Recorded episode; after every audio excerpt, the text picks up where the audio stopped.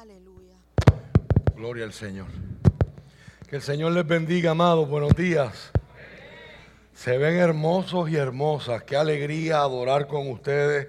Qué privilegio, ¿verdad? El, el- el poder entonar nuestras voces juntos.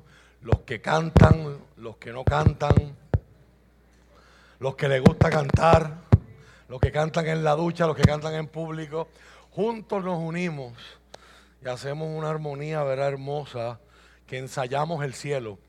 Si usted fija, si usted se fija, yo no sé si usted ha leído eh, o ha escuchado de Apocalipsis, cuando Juan llega al cielo, él escucha una voz que le dice, sube acá, y cuando él llega, él ve a, él ve a Dios en el trono. Luego, ¿verdad? Van apareciendo diferentes elementos de, que hablan de cómo es Dios, quién es Dios, qué hace Dios. Aparece el Espíritu Santo, luego aparece Jesús. Pero luego él ve todo el pueblo de Dios representado a través de la historia por 24 ancianos sentados en 24 tronos. Más tarde en el libro nos enteramos que son 12 tribus de Israel, más 12 apóstoles, el pueblo de Dios a través de toda la historia, Antiguo y Nuevo Testamento. Pero después la cámara se sigue abriendo y hay una multitud tan grande que Juan se queda sin palabras en el griego koiné para decir, en ese idioma no existe la palabra millones. Y él dice, millares de millares. ¿Y sabes qué hacían? Cantando juntos. Gente de toda lengua, tribu, raza, pueblo y etnia, que es la palabra que aparece correctamente ahí, estaban adorando juntos, estaban cantando juntos. Así que en esta iglesia, ¿verdad? Hemos desarrollado esa cultura, a los cantantes les gusta dejarse de escuchar ellos y escucharlos ustedes. Y ojalá quiera el Señor que algún día encontremos la forma de poner algunos micrófonos allá arriba para que entonces la gente allá ah, de- del otro lado de la cámara, ¿verdad? Eh, y, las transmisiones y los, y los videos que se queden, ¿verdad? Puedan escuchar un taste de eso, porque la adoración nunca fue diseñada para tener a alguien al frente cantando y todos los demás escuchando diciendo, ay, qué lindo. No, no, para eso están los conciertos, ¿verdad? No tiene nada de malo. Pero la adoración congregacional se supone que sea así. Toda la iglesia adorando al Señor. Por eso, eh, como líder de adoración de esta casa, ¿verdad? Siempre hemos tratado de, de implantar esa visión a nuestros músicos, a nuestros adoradores. A mí no me interesa que si una canción salió el martes, ya usted la escucha aquí el domingo. Porque pues yo sé que las canciones cristianas son las más tiempo que da para aprenderse. ¿Verdad? Si, pusie- si fuera Bad un montón de gente aquí se la sabe de memoria. Aleluya. Pero eso es otro tema, es otra historia. Eso es otra predicación. Pero las cristianas pues toman más tiempo, ¿verdad? Por, por una u otra razón. Necesitamos la pantalla, necesitamos un esfuerzo, es- es- ¿verdad? Más, más intencional. Por razones que quizás mi hermana Fife y el gremio de psicólogos, ¿verdad? Quisieran, pudieran explicar, ¿verdad? Y a mí se me escapan en esta hora. Pero lo importante es, yo le digo a ella, a mí no me interesa que estemos cantando canciones de hace 20 años atrás, de hace 15 años atrás. A mí lo que me interesa es que podamos cantar juntos. Que juntos podamos cantar. De hecho, en esta serie que, comenzamos la semana pasada, bajo el tema comunión, yo le pedí a los, cantantes, y le pedí a los adoradores, que buscaran canciones que fueran de nosotros, en vez de yo. Y, ellos se dieron cuenta, lo hice a propósito, se dieron cuenta del reto tan grande que es eso. Porque la mayoría de las canciones son, yo me acerco, yo te canto. Son reflejo de la cultura que impera hoy, que es una cultura de individuos. Pero la iglesia del Señor no se trata de individuos, se trata de comunidad. A los que no pude abrazar, a los que no llegué, ¿verdad?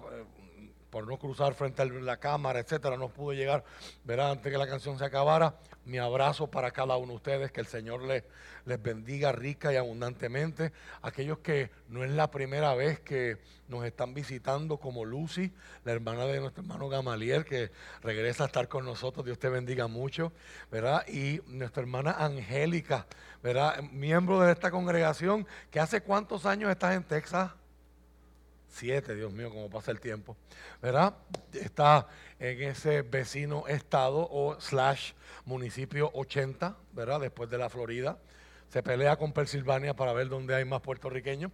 Pero a ti y a tu esposo Frank, a tus hijos, un abrazo, que gracias por la sorpresa de pasar hoy por aquí. Eh, ellos están sirviendo en iglesia y a través de los años hemos mantenido esa conexión eh, cuando, cuando tienen situaciones que no entienden, cuando escuchan algún predicador que está diciendo alguna loquera, pues me llaman, ¿verdad? Y, ¿verdad? y siempre, siempre seguimos, ¿verdad? Conectados y que Dios te bendiga mucho. Oro al Señor que encuentres una manera de enviar por correo eso. ¿Cómo que se llaman esos dulces franceses? Camaruns, Cameruns, Macaruns. Estaba, estaba bien lejos. ¿eh? Ojalá encuentres una manera de enviar esas cosas por correo y que lleguen y que lleguen fresquecitas, porque cuando tú los pones en las redes, Dios mío, Padre amado. Pero eso es otro tema, eso es otra historia, eso es otra predicación. Después de la semana pasada, yo creo que usted empieza a entender mejor, porque aquí se toma un tiempo para saludarnos unos a otros. No es un accidente, no es un relleno, no es un interludio en medio del templo. Esto, esto es tan espiritual como la predicación, como el cántico, como la ofrenda. Todo es litúrgico y todo tiene un propósito de acercarnos a Dios, pero acercarnos unos a nosotros. Hay gente que en este abrazo, hay gente que solamente escuchar las palabras, me da gusto verte. Qué bueno verte. Eso hace una diferencia, porque uno de los miedos más grandes que tiene el ser humano, ¿sabe cuál es? La soledad. Sentir que no pertenecemos a ningún lado. Sentir que no le importamos a nadie. Esos sentimientos son de los más difíciles de soportar y de enfrentar en la vida humana. Y, y, son una consecuencia cada vez más frecuente de una sociedad que cada vez es más egoísta, más individualista y más materialista. Así que, mis amados hermanos, ahora entonces usted entenderá también por qué para mí es tan importante tomar un tiempo en el culto para hacer lo que voy a hacer ahora. El apóstol Pablo dice, rían con los que ríen lloren con los que lloran. Le quiero dar las gracias públicamente a todos los hermanos que nos ayudaron a acompañar a nuestra hermana Lilian y a nuestro hermano Luis, ¿verdad? En, los, en las exequias fúnebres de su padre, ¿verdad? El pastor fenecido Cristo, Cristino Martínez. Eh, allí había un ambiente hermoso. Habían, yo no sé, Lilian, ¿cuántos habrían allí? Como 50 iglesias representadas, ya había pastores, nada más había un montón de gente. Yo dije, ¿cómo va a ser, cómo va a ser la familia para viendo tantos pastores aquí con esa calumnia que dicen que los pastores hablamos mucho? ¿Verdad? Si se le da parte a todo, esto va a ser un reto grande para la familia, pero fue un culto muy bonito, muy bendecido. Eh, nos trajo muchos recuerdos de la iglesia de, ¿verdad? del ayer o la iglesia más tradicional dentro del movimiento pentecostal y fue una noche muy bonita para recordar y ver la familia tan en paz, tan gozosos en Dios, llorando, sufriendo, normal, pero verlos con esa experiencia que no se puede explicar en palabras, porque la Biblia no habla del gozo como una emoción, habla del gozo como algo que produce el Espíritu Santo en la vida del creyente. ¿Ven? Y ahí, pues ahorita yo veía a Lilian bailando allá con, eh, ¿verdad? con ¿verdad? En medio de la canción. O sea, ahí usted dice, pero esto no es normal para alguien que esté experimentando un luto. Y esas cosas lindas las hace el Señor. Lilian enterró a su papá el miércoles y ya el miércoles por la noche estaba buscando cajitas y siguiendo haciendo las cosas de OCC, ¿verdad? Según dice, esto no hace sentido, a menos que usted factorice que el Espíritu Santo está trabajando en ella y la está sosteniendo. Amén. De la misma manera, hoy está cumpliendo años nuestro hermano Aramis. Para ti, Aramis, para tu esposa Olga, envío un abrazo muy fuerte. De hecho, le escribí esta mañana. Me dice que ya está bien avanzado en su proceso de terapia de la operación que tuvo en su rodilla y que pronto ya está caminando con bastón, así que pronto lo veremos por ahí. Aramis, un abrazo fuerte, feliz cumpleaños. Nuestra hermana Alondra, ¿es la Alondra de Bellón o es la Alondra de José Navarro? Que no me pusieron apellido la Alondra de, nuestro hermano Bellón. Un abrazo para ella, está cumpliendo años también. En el día de hoy, nuestro hermano Sebastián está también cumpliendo años. Un abrazo para él. Y hoy hay muchos aniversarios que celebrar. El pasado 6 de noviembre, nuestra hermana Yaritza y nuestro hermano Nicolás III estuvieron celebrando aniversario de bodas. El 7 de noviembre, nuestra hermana Yeslian y nuestro hermano Giovanni estuvieron también celebrando aniversario de bodas. El 7 de noviembre también nuestro hermano Yediel y su esposa Ginelli estuvieron celebrando aniversario de bodas. Y el 8 de noviembre, nuestro hermano Santito y su esposa Nereida estuvieron celebrando aniversario de bodas.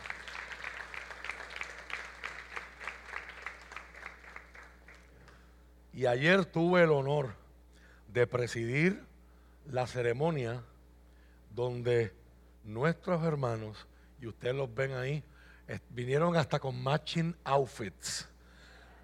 Nuestro hermano Saúl y nuestra hermana Graciela unieron sus vidas en sagrado matrimonio delante del Señor.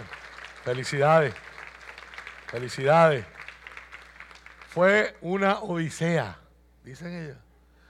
Se estaban maquillando todas las mujeres, como se hacen todas las mujeres, que yo no sé por qué hacen eso, pero se van todas a vestir en un mismo lado y apenas, y se fue la luz. Yo dije, la boda fue auspiciada por Luma, aleluya. Él trabaja para Luma, so yo le puedo hacer eso, esa broma y él no le molesta. Así que damos gracias al Señor, fue una noche muy bonita. Eh, ellos hicieron sus votos y de verdad que, lo, que fue una ceremonia muy emotiva. Los felicito y doy gracias a Dios por sus vidas. Vamos a la palabra, mis amados. Y les invito otra vez al capítulo 2 del libro de los Hechos, a la altura del verso 42.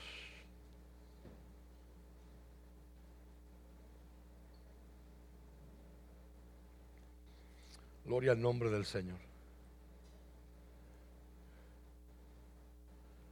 Adoramos a Jesús.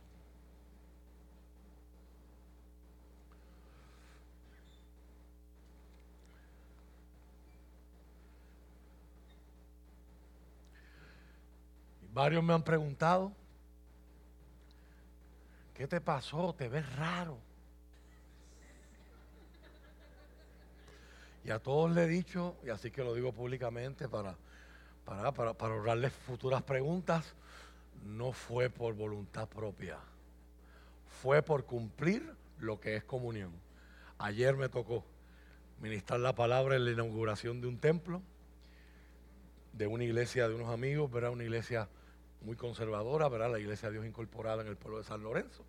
Y por amor a nuestros hermanos, hasta los looks se sacrifican, ¿verdad? Eso es parte, ¿verdad? De las cosas que uno hace cuando el Espíritu de Dios te está moviendo a vivir una vida de comunión, una vida de compartir y de participación. Tenemos, mis amados, dice la palabra del Señor en el nombre del Padre, del Hijo y del Espíritu Santo. Todos los creyentes se dedicaban a las enseñanzas de los apóstoles, a la comunión fraternal, a participar juntos en las comidas entre ellas la cena del Señor y a la oración.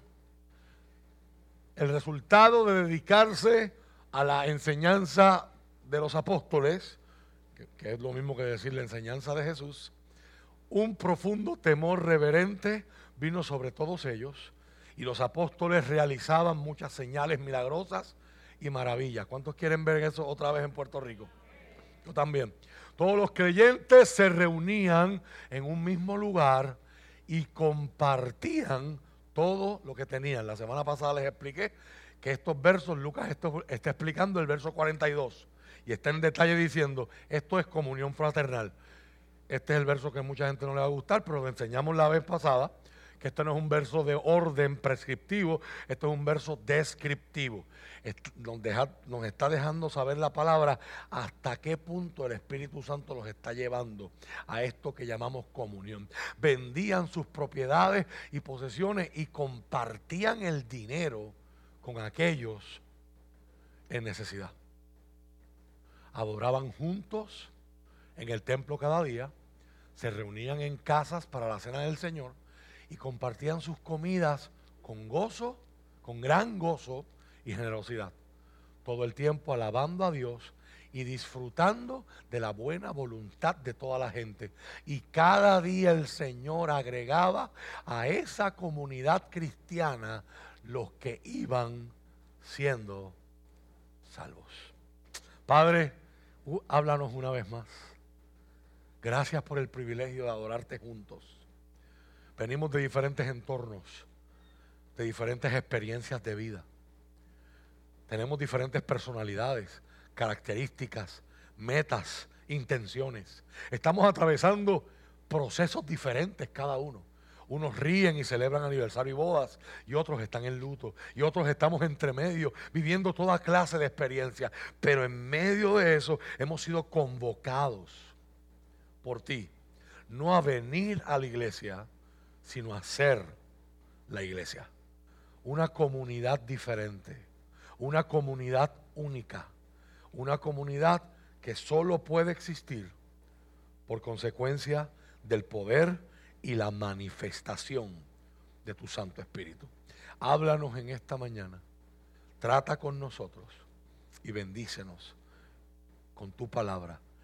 Danos corazones sensibles, mentes abiertas, para que podamos recibir lo que tú tienes para nosotros, entenderlo, atesorarlo y sobre todo ponerlo en práctica. Te necesitamos, Espíritu Santo, te adoramos, Espíritu Santo, y, y pedimos que toda la gloria sea para nuestro Señor y Salvador Jesucristo.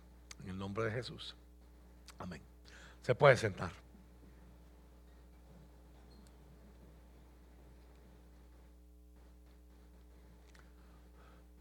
Quiero por este medio agradecer y honrar la vida de todos los hermanos que sacaron de su tiempo en el día de ayer para venir y trabajar en el templo, la casa del Señor se limpiaron los estacionamientos, el tiempo no dio, ¿verdad? Para pintar las líneas, que era la intención original. Eh, eso, hará en una fecha próxima que se les anunciará con tiempo. Me dicen que había un, que había un contingente tremendo de hombres trepados en el techo del templo con el calor que hacía, trabajando con una armonía tremenda. Se le acabaron, son tantos los tornillos que hay ahí arriba que se acabaron y tienen que comprar para seguir, ¿verdad? Y terminar el trabajo. Gracias a todos. Yo pido un aplauso fuerte para toda esta gente. Gracias a todos. Gracias a todos. Un sábado. Un sábado que para muchos es día de shopping, es día de lavar, es día de aquello, es día del otro. Usted sacar de su tiempo y darlo a la comunidad de fe. Eso es parte de lo que estamos hablando aquí. Eso es vivir en comunión. Suena el teléfono.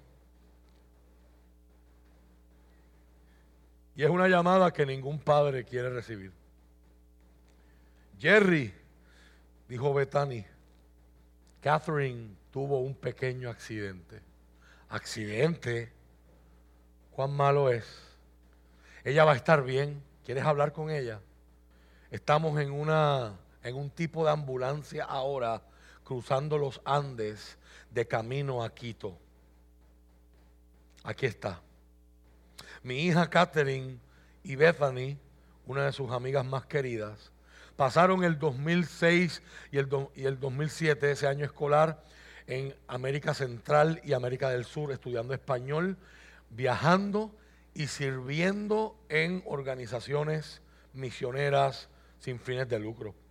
Ellos pasaron sus últimos tres meses en Quito, Ecuador, trabajando en un ministerio que se dedica a las calles durante el festival de Mardi Gras, ese fin de semana, los voluntarios de los ministerios donde servían y el staff alquilaron una guagua, rentaron una, guagua y tanto ecuatorianos como norteamericanos se fueron a la costa para pasar unos pocos días pasándola bien en la playa. Como no era de, de sorpresa, la playa estaba llena de gente por el carnaval. Catherine decidió ir a nadar y se fue bien profundo, lejos de la costa. Y nadando en esas aguas profundas se da cuenta que viene un bote a toda velocidad y que viene en dirección de ella. Aparentemente el conductor no la estaba viendo, no se dio cuenta que ella estaba allí. Ella gritó, ella hizo señas con las manos lo mejor que pudo, pero no consiguió alertar al conductor. El bote continuó su curso. Así que al final ella decidió zambullirse de cabeza para tratar de esquivar al bote. Sin embargo, esperó un segundo demasiado tarde y cuando se zambulle, la hélice del motor le da en la espalda baja. Ella supo inmediatamente que estaba mal herida y que probablemente se iba a ahogar. Resulta que dos ecuatorianos fueron testigos del accidente y nadaron frenéticamente desde la orilla y llegaron a ella justo a tiempo. Una vez en la costa, en la orilla, fue llevada a una carpa donde habían paramédicos de emergencia que empezaron a trabajar en ella. Él pudo detener el sangrado, la limpió, las heridas y, empezó a coserla eh, como mejor pudo. Tenía náuseas al ver lo que estaba pasando, pero su amiga Bethany estuvo todo el tiempo agarrándola de la mano, orando por ella, cantándole y manteniéndola con conciencia. Otro amigo consiguió transporte para ir a Quito, donde estaban los mejores hospitales. El viaje duraba siete horas y la mayoría era en carreteras no pavimentadas de gravilla. Una vez en Quito, la llevaron a un hospital misionero donde un cirujano plástico le removió las suturas que le había hecho el paramédico, limpió las heridas y ahora la cosió propiamente con más de 100 puntos. Y la razón por la que le cuento esta historia es que Catherine dice, a través de la próxima semana, Catherine descubrió lo que significa pertenecer a una iglesia mundial. Mientras la palabra corrió y todo el mundo se fue enterando, la gente en los Estados Unidos contactaron amigos cristianos en Quito que empezaron a visitarla y ayudarla. Un doctor misionero retirado, por ejemplo, llegó al hospital para verla todos los días y tomó como responsabilidad personal darle el cuidado primario en ese hospital. La gente le enviaba cartas, emails, flores, regalos. Eran perfectos extraños, pero la trataban como si ella fuera una amiga cercana y la bañaban con afecto y con atención. Ella se sentía como si fuera una celebridad. Pasado el próximo mes, ella seguía diciéndole al papá, que es el que cuenta esta historia, no puedo creerlo, papi. Esta gente me amó. Simple y llanamente, por otra razón que no fuera, que yo necesitaba que me amaran. Es la iglesia, papi. Es la iglesia, hija, el papá respondió. Le dije, que cuando la iglesia está funcionando de su mejor manera, no existe otra comunidad sobre la faz de la tierra que pueda ser rival para la iglesia del Señor. Y esa es el título que yo quiero darle a esa predicación, a este mensaje. Una comunidad sin igual. Una, una comunidad sin paralelo no hay cuando la iglesia funciona como está ese plano en el libro de los hechos no hay comparación para la iglesia del Señor. Así que el llamado de cada uno de nosotros en esta hora es no a ir al templo, o como le dice la gente coloquialmente, no ir a la iglesia, es ser la iglesia. ¿Y cómo hacemos eso? ¿Cómo somos la iglesia? Hechos capítulo 2, versos 42, nos enseña algo poderoso. Acaba de ocurrir Pentecostés. Jesús había prometido a sus discípulos, no los voy a dejar huérfanos, no los voy a dejar desamparados, no los voy a dejar solos. Yo con ustedes, ustedes tienen provisión, hay milagros, hay señales, ven el poder de Dios sobrenatural en sus vidas. Yo me tengo que ir. Es la voluntad de mi Padre, así tiene que pasar. Yo me tengo que ir porque yo tengo un cuerpo humano. Y cuando yo decidí encarnarme, solo puedo estar como ustedes los humanos, en un lugar a la vez. So, si yo voy a empezar a caminar de calle en calle, de pueblo en pueblo, de aldea en aldea, para mostrar el amor de Dios, a uno solo, ¿cuánto le va a tomar? Yo me voy porque a ustedes les conviene que yo me vaya. Porque cuando yo me vaya les voy a enviar el Espíritu un espíritu de sabiduría, un espíritu de amor. Pablo diría más tarde a Timoteo, un espíritu de poder, de amor y dominio propio, un ayudador, un consolador, un paracleto, un testigo ante la corte que dice, ellos son adoptados, ellos son hijos de Dios, aunque son pecadores, aunque han fracasado, aunque han cometido errores, el amor del Padre los abraza y el amor del Padre los incluye. Son propiedad del Señor.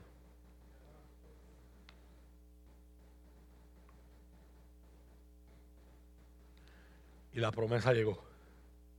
A mí me llama la atención estudiando este pasaje y como le dije a ustedes, mi anhelo es que usted lo siga estudiando y lo lea durante la semana. Cuando tengas un, momentito, estás almorzando, comiéndote tu sándwich, lo que sea, léelo. Vas a notar cosas. El Espíritu Santo te va a mostrar cosas. ¿Sabía usted que la Biblia es el único libro que cuando usted la lee, el autor está presente con usted ahí? Y si usted es cristiano, el autor está dentro de usted. Por lo tanto, no hace falta que usted tenga un PhD en teología para leer la Biblia. Entonces usted lee y el Señor te va a mostrar cosas, palabras van a resaltar y dice, uy, te vas a empezar a hacer preguntas como hacemos todos los martes aquí, que te invitamos a que participes de este estudio como parte de la comunidad eclesiástica. Me di cuenta que a esta iglesia no se le dio ninguna estrategia. O sea, el Espíritu Santo desciende sobre ellos, ocurre algo milagroso, lo milagroso atrae a la gente, Pedro predica, se convierten tres mil personas y son bautizadas ese día de momento tenemos una, de una comunidad de, primero eran 11, después fueron 500, reciben la promesa 120, ahora tenemos una comunidad de mínimo 3.120 personas. Y empiezan a hacer eso. O sea, no hay ningún verso intermedio que dice, bueno, y se, y, se reunieron con un psicólogo industrial, se, se, reunieron con un gerente de proyecto, se reunieron con un estratega que les diseñó un organigrama, les dio un seminario de crecimiento, le entregó una fórmula y un código secreto para que ellos pudieran accesar los misterios del Señor, sino simple y llanamente algo cayó sobre ellos. Alguien entró en ellos. Y el resultado es, como enseñamos la semana pasada, se dedican están devotos, persisten. Y aunque nuestra carne no quiere, la reina Valera dice, perseveraban en las enseñanzas de los apóstoles. Y perseveraban en la comunión fraternal. ¿Qué es comunión fraternal? Hace un tiempo atrás estaba compartiendo con un querido compañero en el ministerio fuera de los Estados Unidos. Y él me recordó una frase que solía decir el evangelista Gille Ávila. ¿Cuántos tuvieron oportunidad de escuchar a Gille Ávila? bueno, déjame echar para atrás. ¿Cuántos saben quién es Gille Ávila? Hoy uno, hoy uno nunca sabe, ¿verdad? Y hay gente que vive totalmente desconectada, ¿verdad? Pero pues, el evangelista Gille Ávila, si usted lo recuerda, él tiene un estilo bien jocoso para predicar. Una de sus frases más célebres era, sonríase, el Señor le ama. Y a veces él tomaba verdades bien profundas, habían otras cosas que tenían unos errores tremendos, como cualquier ser humano. Pero, pero su corazón siempre fue un corazón correcto por las almas. ¿verdad? En, cuanto, en cuanto al tema de escatología, eso, es otro tema de otra predicación. Pero en cuanto a lo que es la iglesia, lo que Cristo ha hecho por la iglesia, fue poderoso. Y me recordaron una frase muy curiosa, que no es bíblica. Esto no está en la palabra, esto no es un verso de la Biblia.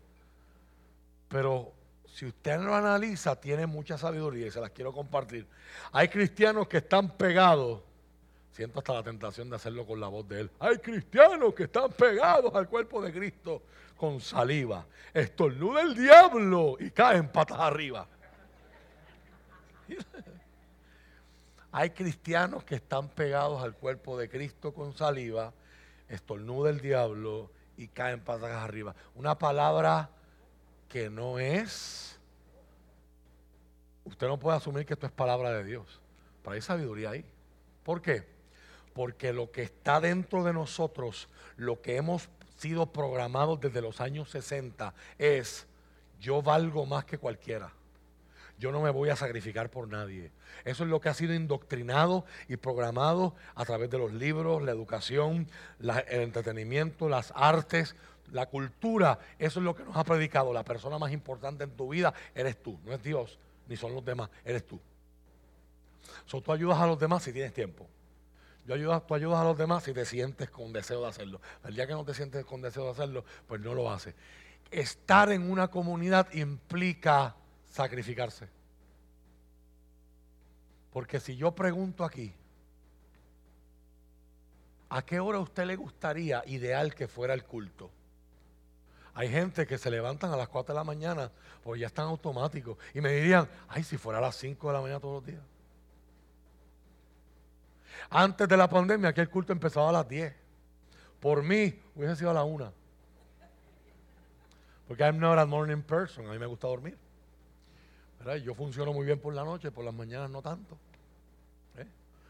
Pero el, el mero hecho de una hora, de fijar una hora para reunirnos, implica que para unos es un placer, pero para otros es un sacrificio y sin factorizar que aquí tenemos gente en esta comunidad que viene literalmente de todas partes del área este. Tenemos gente de Carolina, tenemos gente de Río Grande, tenemos gente de Fajardo, tenemos gente de Maunabo, de Yabucoa, de Las Piedras, de Nahuabo, de, Gurabo, de Cagua. Aquí hay gente de todas partes del área este, San Lorenzo. Hay gente que viaja 45 minutos para llegar aquí. ¿Eh? ¿A cuántas iglesias no le pasan por el lado? Pero encontraron aquí lo que necesitaban, lo que su alma necesitaba. O sea que el mero hecho de tú decir, voy a, levantarme el día que tengo para dormir, me voy a levantar para irme a reunir con mis hermanos. ¿Cuántas veces no, cuántas veces no habrá pasado esa, eh, por tu mente esa pregunta? ¿A quién se le ocurrió la hora de las nueve de la mañana? Es una experiencia de comunidad que va en contra de nuestra inclinación natural. Nuestra inclinación natural es, como decimos los puertorriqueños, es halal. Nosotros no halamos, nosotros los puertorriqueños jalamos. Y ya, ya usted sabe, la Academia Real de la Lengua Española se rindió con nosotros, ¿verdad? Y alar para nuestro lado. Hay un proverbio, un refrán popular que dice, cada cual amarra la brasa cerca de su sartén. Por lo tanto, es un reto ser iglesia, ser esa iglesia en un mundo donde todo el mensaje, toda la inclinación, todo lo que nos sale por default, hablando en el argot de las computadoras, es jalar para mi lado. Ser iglesia y practicar comunión fraternal, como se está viendo ahí, se está retratando ahí, requiere el empoderamiento que solo el Espíritu de Dios puede producir. Eso es un resultado de que Dios está transformando esta gente para moverlos del egoísmo al compañerismo, para movernos del el individualismo a ser una comunidad de fe. hay gente que para ellos han tenido malas experiencias, aún dentro de iglesia. Y en su mente es mejor estar desconectado, porque estar desconectado pues no veo no veo los malos ejemplos y las cosas que se ven cuando uno está dentro de la maquinaria. No, no tengo malos ratos, etc. Y de, hecho, ahí es que yo noto la sabiduría de ese refrán, si le puedo llamar así, porque para mí es como si fuera un refrán de nuestro hermano Gille. Hay gente que está pegado al cuerpo de Cristo, no con epoxi, usando materiales modernos. Crazy Glue, ¿cuántos se acuerdan del anuncio de Crazy Glue? El tipo se ponía en el casco y se colgaba y no se caía. Trate de hacerlo en la vida real, pero no diga que lo hice yo, que eso lo mandé yo a hacer, ¿verdad? Como se caiga. Eh, están pegados con una conexión tan débil, superficial, que el diablo no tiene ni que atacar, solo estornuda. El diablo no tiene ni que mandar sus tropas, solo estornuda. Y se desconectan. Y es importante que usted sepa, usted que me está viendo y usted que me escucha hoy, no hay tal cosa como un cristiano agente libre.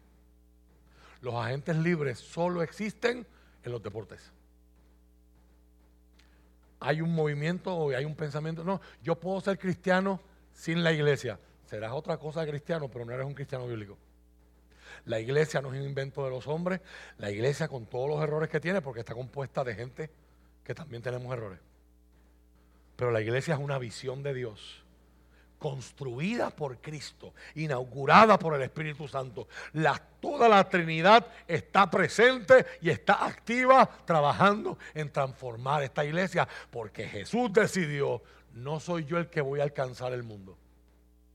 Yo me voy y estos discípulos en los que me he reproducido estos tres años y medio, ellos con el poder que vendrá sobre ellos por la persona del Espíritu Santo, terminarán la tarea que yo empecé.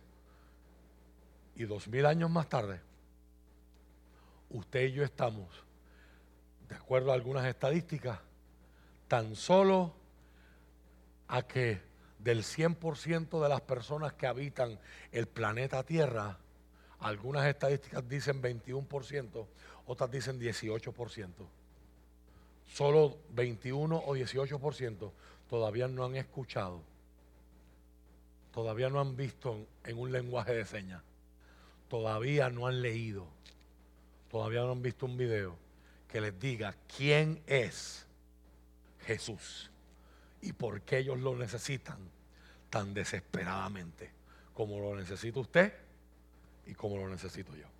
Amén. Así que, ¿qué es comunión? Dijimos la semana pasada que la palabra comunión viene de la palabra griega koinonía y la, y la esencia de esa palabra es común. ¿Qué es comunión entonces? Dice J.I. Packer, tremendo teólogo de este siglo, murió hace unos meses, unos años atrás. Dice que se, reunían constantemente, capítulo 2, verso 42, para escuchar las enseñanzas, para, compartir. Mire cómo esta traducción en, en inglés traduce la traducción NEB en inglés. Creo que es New English Bible. Traduce este capítulo 2 eh, del libro de los Hechos, verso 42. They met constantly to hear the apostle teach and to share the common life and break bread and to pray.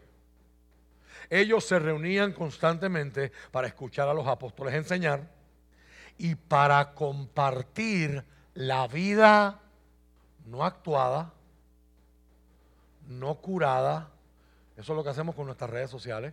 Nadie pone una foto de usted todo, está talado cuando se levante por la mañana. Usted pone la foto después que ya le aplicó los filtros, ya buscó el ángulo, ya se vistió bonita, ya se vistió bonito. Y ahí esa es la vida que usted quiere anunciarle al mundo en las redes sociales. Pero eso no es la vida común.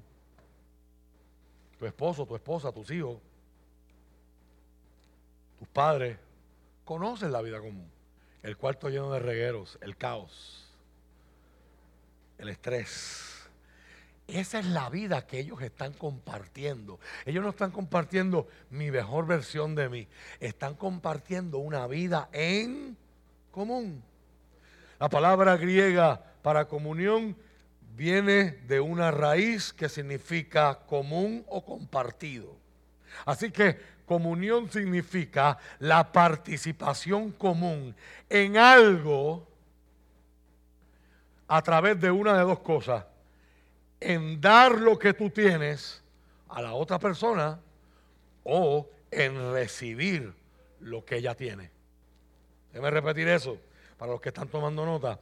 Comunión es, según J.I. Packer, la participación en común en algo a través de o dar algo que tú tienes a otra persona o recibir algo que él o ella tiene. Dar y recibir es la esencia de la comunión. Y dar y recibir tiene que ser el camino y la forma en la que se hace la comunión en la vida común del cuerpo de Cristo. Así que lo que Lucas nos dice en el verso 42, comunión fraternal. Nos lo va a explicar al punto de decirnos, vendían sus propiedades para que con la ganancia ayudar al que estaba necesitado. Dígame amén, dígame wow, dígame ouch. ¿Quién pensaría hacer algo así en el siglo XXI? Si algo valoramos nosotros en el capitalismo es la propiedad privada. Desde los cinco años, usted escucha, es más desde antes, dicen los psicólogos del desarrollo, usted empieza a escuchar a esos nenes que empiezan mío.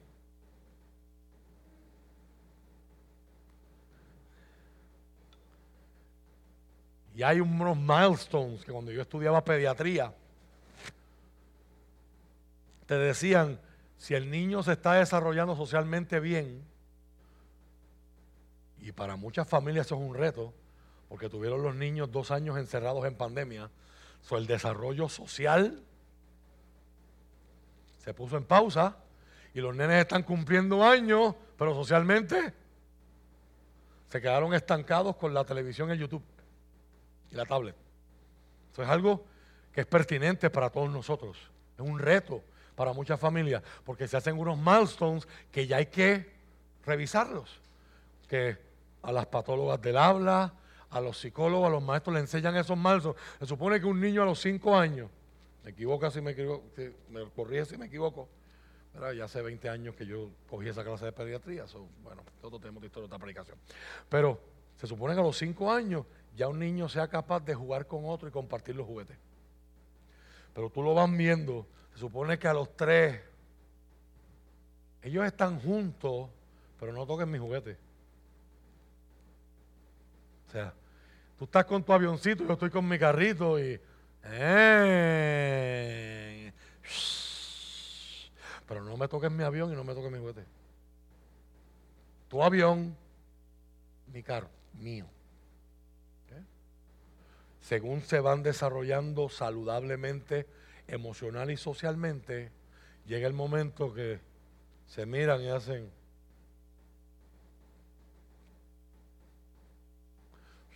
Y el que estaba con el naga, ahora está con el avioncito. ¿Eh?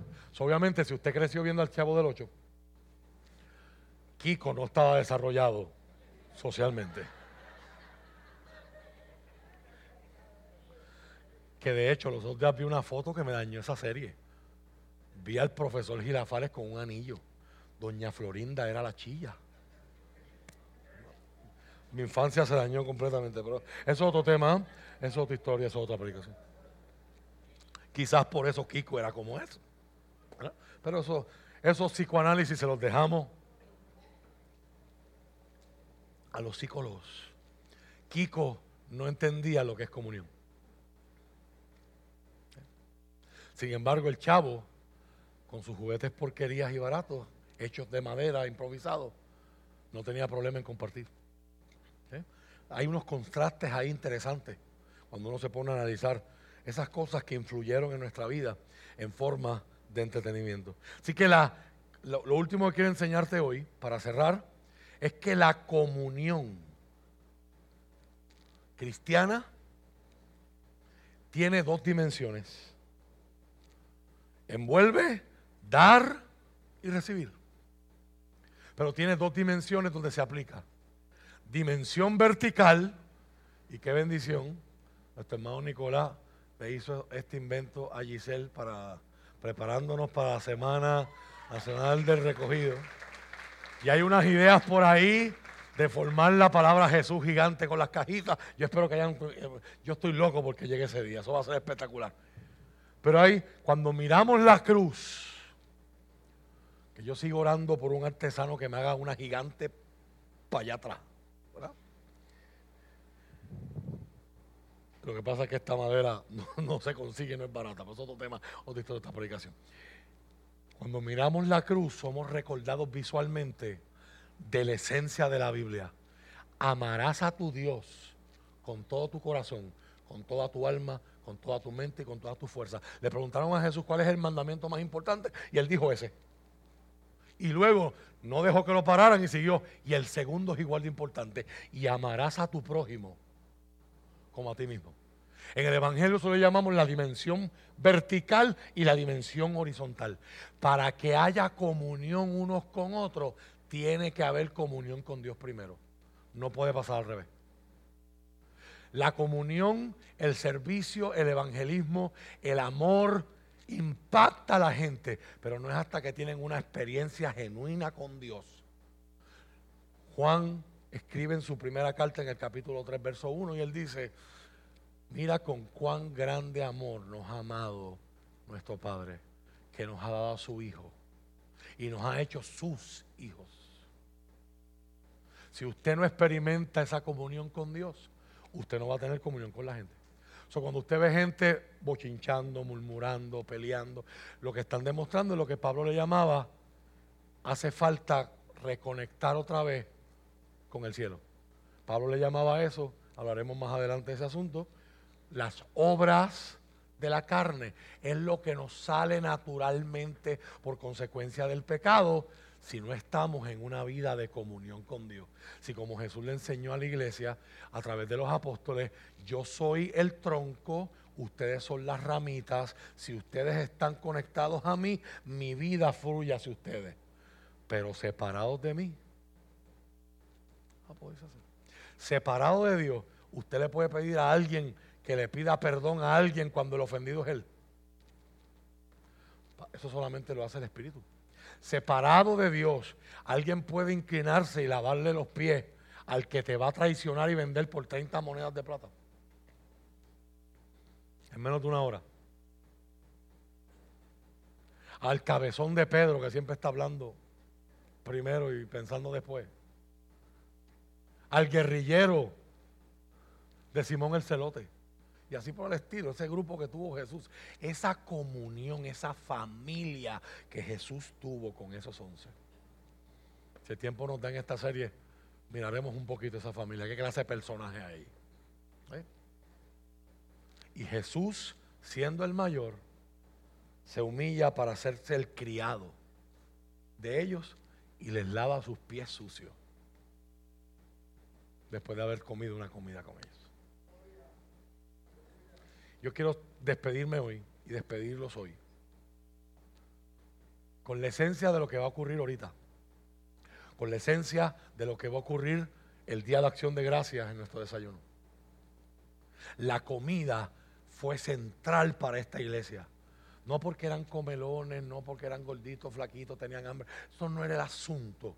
Hay que entender que hay una dinámica judía pasando aquí. ¿Por qué?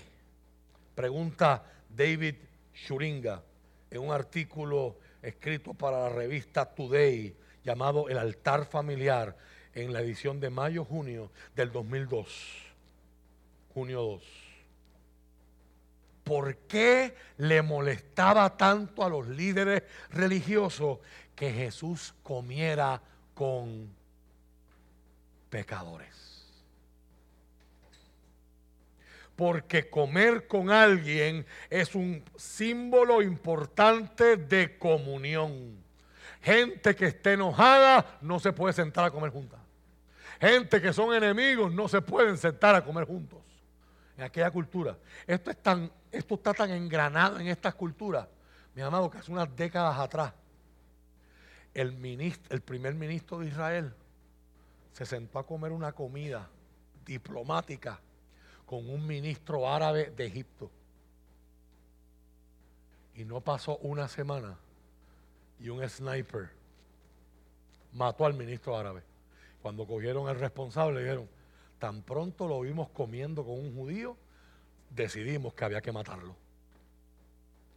Eso, esta gente vive con esa mentalidad todavía al sol de hoy. Tú no comes con quien no estás en paz. Mire cuánto hemos perdido nosotros en nuestra familia, que la familia come junta solamente en San Giving. Nuestras casas parecen aeropuertos. Aquel se ve en el vuelo de las 7, este vive en el, de las 3. Y allí está la comida calentada, la comida. Y esa bendición de sentarnos juntos. ¿Cómo te fue tu día? ¿Cómo estás? Deja el teléfono, apaga la tableta. Vamos a hablar. ¿Cuál necesario se hace hoy? Comer con alguien es decir, estamos compartiendo algo, estamos compartiendo la vida. En aquellos días los judíos tenían una regla. Y la regla decía de, la siguiente manera, nadie puede tener comunión con los extranjeros a menos que ellos cambien. Sí y cuando los extraños se arrepientan y cuando hayan probado que verdaderamente están arrepentidos para y empiecen a actuar no como que son de afuera, sino como que son de adentro. Se parezcan a mí, vistan como yo, se pongan el kipá y hagan las cosas que yo como judío hago. Entonces, los judíos los podían, se podían unir a ellos y comer con ellos, ni un solo momento antes. Estas son las cosas que deberían estar en los footnotes de la Biblia cuando usted y yo la estamos leyendo. Y aquí viene Jesús, Dios hecho hombre. Los mismos fariseos le llaman rabino, persona popular y respetada. Y cuando empieza a hacer milagro,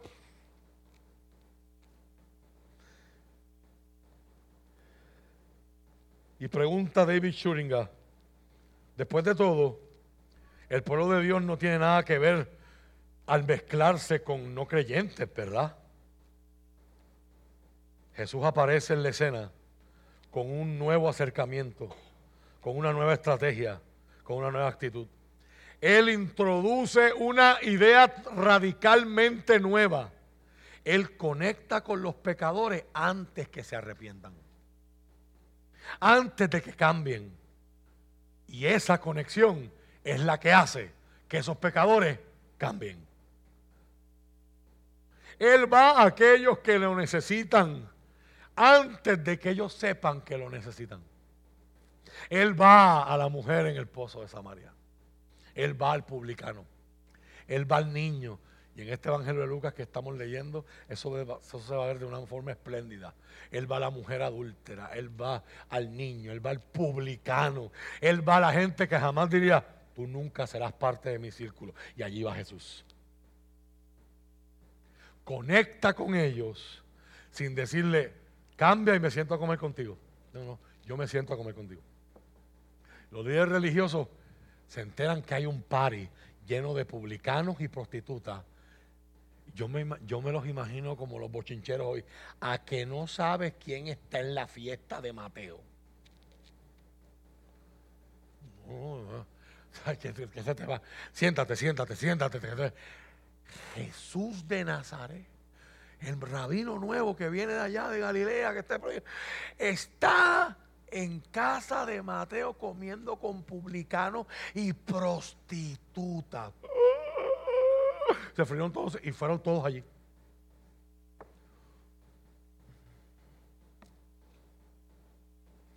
Él va a aquellos que lo necesitan antes de que lo necesiten. Él busca al que menos vale, al último, al perdido, de forma que al escuchar su voz puedan experimentar una nueva vida. En vez de mantenerlos a distancia y categoría, Jesús abraza. Y cuando usted y yo celebramos la cena del Señor, celebramos que Dios se sienta a comer contigo. Esa metáfora está por todas partes en la Biblia. A la iglesia de la Odisea, Jesús le dice, yo toco la puerta y llamo. Si alguno oye mi voz y abre la puerta, yo entraré, cenaré con él y él conmigo. Nos ayuda el Señor. Puestos de pie.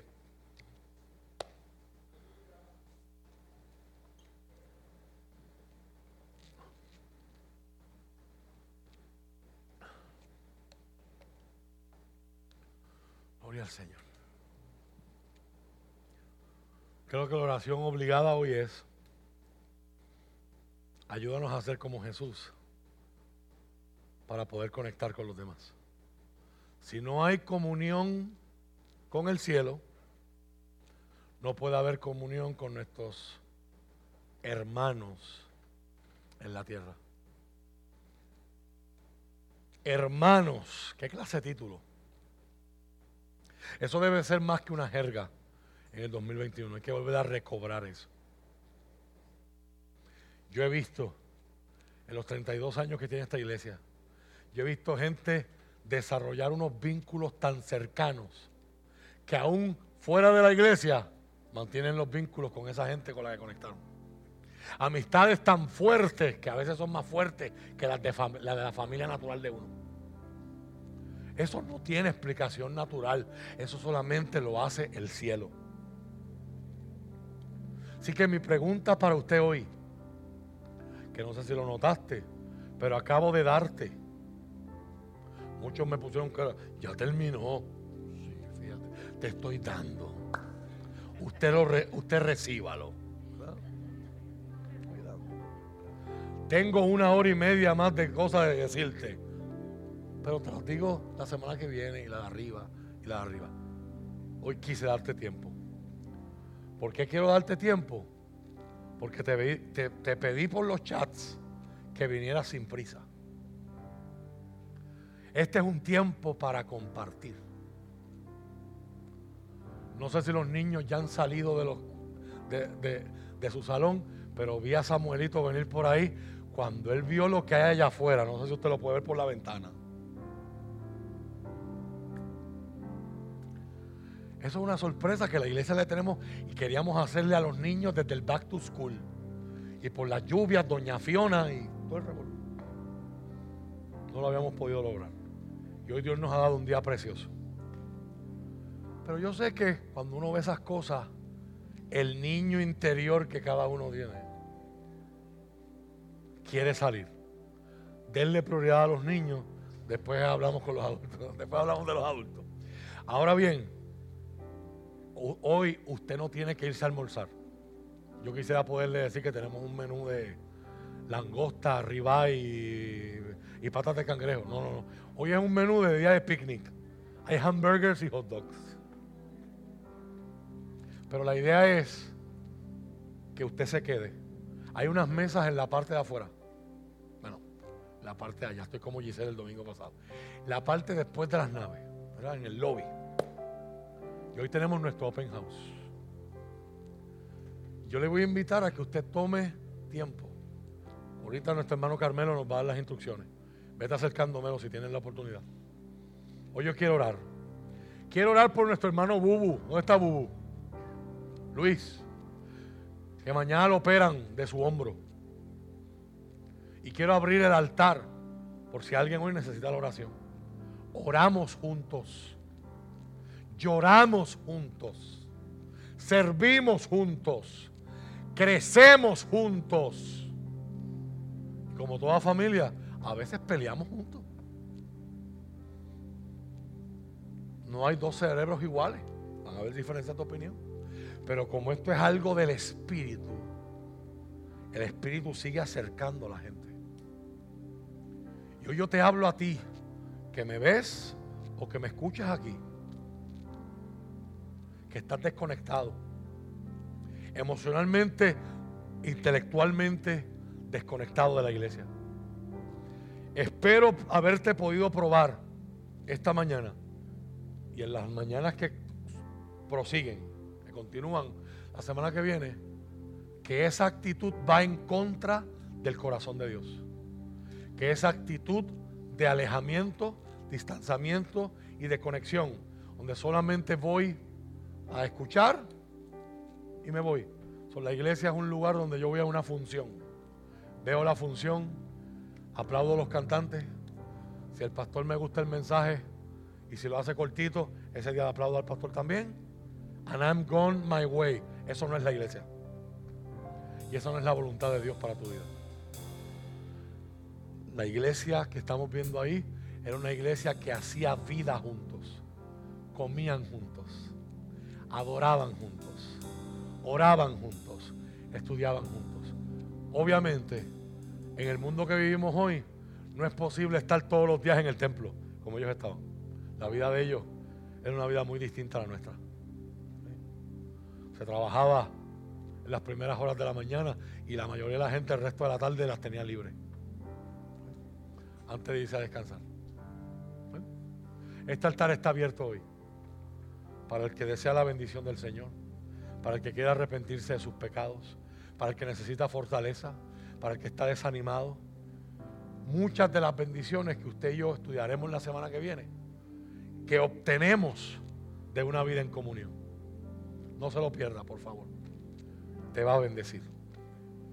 Y aunque pienses que no, hoy te digo con la autoridad que Dios me ha dado, tú necesitas esto. Tú necesitas esto. Habrá alguien que necesite la oración en esta hora. Mientras pasan al altar, doy gracias por la palabra y te digo, Espíritu Santo, Gracias por producir eso que no es posible para nosotros producir. Gracias por vincularnos, cosernos, estrecharnos, acercarnos de una forma única que no podemos explicar. Gente que viene de diferentes trasfondos gente que tiene títulos con el que era raspa con laude, gente que, tiene muchos estudios con el que nunca le gustó la escuela, gente que tiene dinero con gente que le hace falta dinero. Gente que cree en la estadidad, gente que cree en la independencia y gente que cree en el ni fu ni fa. Y todos juntos, todos juntos, fanáticos de los Yankees, abrazando fanáticos de Boston. Eso solo el Espíritu Santo lo puede hacer. Solo el Espíritu Santo puede hacer esas cosas.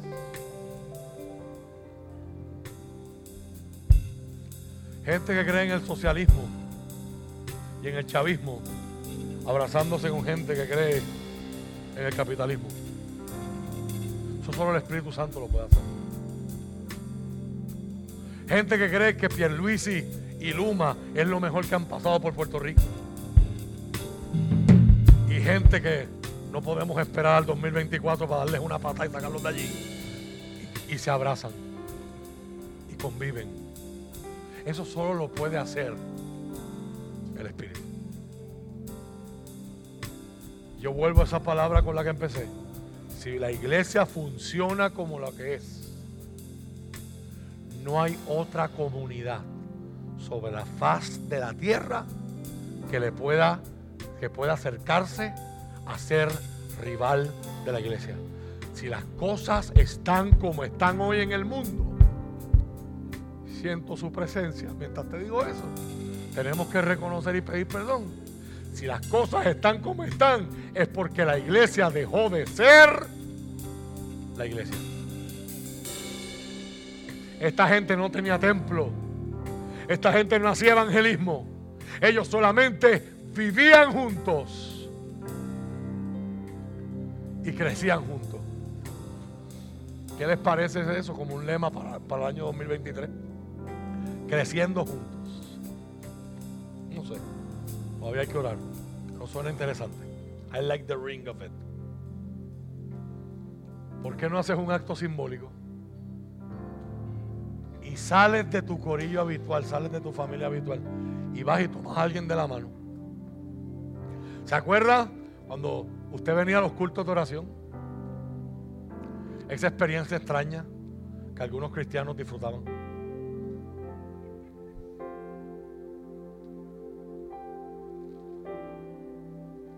Y podíamos orar, uno en la puerta y otro en el altar, pero decidíamos orar como conectados. Todavía los científicos siguen estudiando el efecto en el ser humano de solamente una conexión, sin ni siquiera hablar de un abrazo. Cómo se liberan las hormonas, la oxitocina, y, solo porque alguien conectó conmigo. ¿Te atreves a hacerlo conmigo en esta hora? Sal de tu silla y conéctate con alguien. A las visitas usted no tiene que hacer eso. Alguien va a llegar donde usted. Ustedes son nuestros invitados. No queremos ponerte incómodo o incómoda, pues sabemos que no, no conoce mucha gente aquí. Alguien va a llegar donde usted. Alguien se va a unir con usted hoy.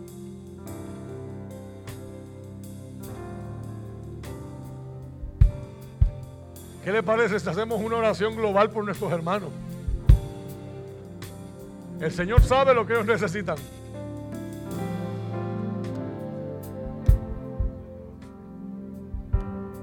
Tú eres Sabi.